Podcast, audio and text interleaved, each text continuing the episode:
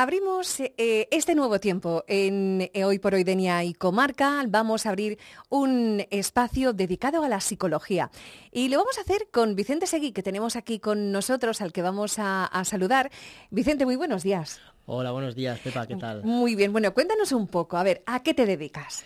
Bueno, pues yo soy, desde hace unos años, eh, soy psicólogo y bueno, estoy aquí en mi consulta privada, que la tengo en, la calle Campos, y aparte también estoy en el Centro de Terapia Interfamiliar, colaboro en, los Maristas, eh, martes y jueves por la tarde, en el que ayudo a un grupo de, chavales, de adolescentes, con, familias, y luego también pues me dedico también un poco a ayudar a la gente en temas de psicología deportiva, eh, problemas de rendimiento, problemas de alimentación, etcétera.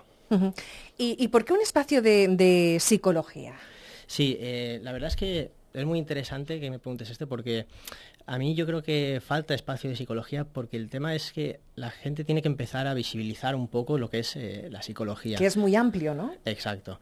Y empezar también un poco a normalizarlo, ¿no? Eh, la gente tiene todavía, por desgracia, mucho estigma con el tema de la psicología. Crees que es una cosa de... La gente cree que es una cosa de ir al, al loquero, de que le van a decir que no está bien de la cabeza y nada más lejos de la realidad. El, ir al psicólogo es un servicio más al que podemos optar. Muy saludable. exacto. Igual que podemos ir al dentista, al fisioterapeuta cuando tenemos un problema muscular, etcétera, etcétera.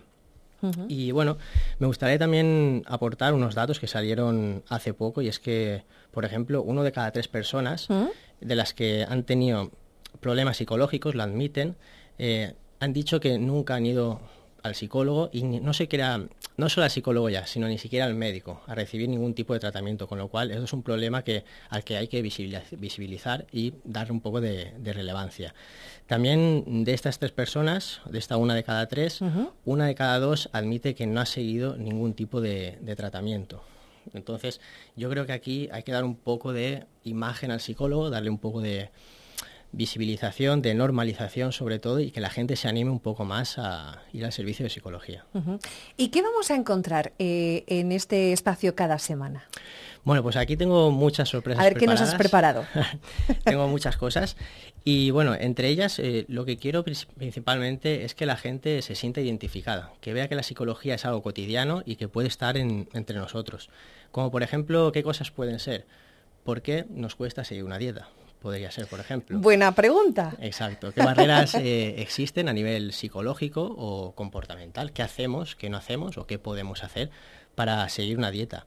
O, por ejemplo, también, ¿por qué no puedo seguir una rutina de entrenamiento? Es decir, mm, la típica... que dices, sí, sí, vamos, vamos allá, vamos allá, la haces una semana y luego si te viste no me acuerdo, ¿no? Exacto, enero 2017, por ejemplo, 2018, perdón. Y estamos todos ahí. muy motivados, muy motivados y luego ya nos olvidamos. Por ejemplo, también eh, un poco más de tocando la psicología deportiva y moviéndonos en esta rama, por ejemplo, eh, ayudar a la gente a planificar una carrera, como podría ser una Volta Peu, que está muy de moda ahora. La gente, el movimiento runner está muy, muy en boga. Y bueno, pues ayudar, dar un poquito de pautas para cómo a nivel psicológico puedes planificarte una carrera para que salga según lo que tú estás esperando. ¿Y los miedos? Por ejemplo, los miedos. Ajá, muy importante. Eh, imagínate casos que han pasado, ¿vale? Eh, te sacas el carnet de conducir y sin embargo no tocas el coche en unos cuantos Empiezas a sudar, cuando subes al coche empiezas a sudar, ¿no? Has conseguido pasar el examen, pero después, a la hora de la verdad, no puedes coger el coche. Este tipo de miedos son algo que también son psicología y ahí podemos entrar. Y las depresiones también, ¿no? Porque siempre tenemos altibajos. Depresiones, problemas de ansiedad, problemas de alimentación, eh, también tema padres, eh, problemas con qué hago con mi hijo rebelde. Sobre todo cuando llegan a la adolescencia, ¿eh? Por supuesto, eso el, el tema de la adolescencia hoy en día es algo que hay que tratar y hay que ayudar a los padres, a los padres y a los hijos, ¿vale? Porque no siempre es bueno focalizar el problema en una de las dos partes, sino que normalmente es cuestión de los dos. Y una pregunta, eh, una palabra que, me resulta un poco extraña y que me gustaría que, nos explicaras, resiliencia. Resiliencia, exacto. Eh, mira, ¿Qué es la resiliencia y qué puede hacer por nosotros? ¿Qué puede hacer por el ser humano, por las personas? La resiliencia es la capacidad que tenemos todas las personas de eh, resistir a la adversidad o de sobreponernos a ella.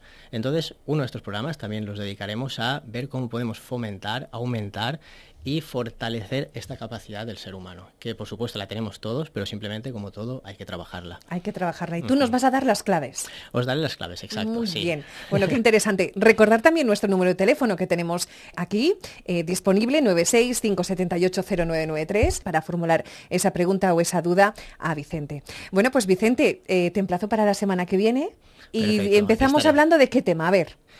Pues eh, si quieres podemos empezar hablando con el tema de las dietas. Vale, ¿Por me cuesta perfecto, perfecto. Muchas gracias. ¿Dónde te podemos encontrar?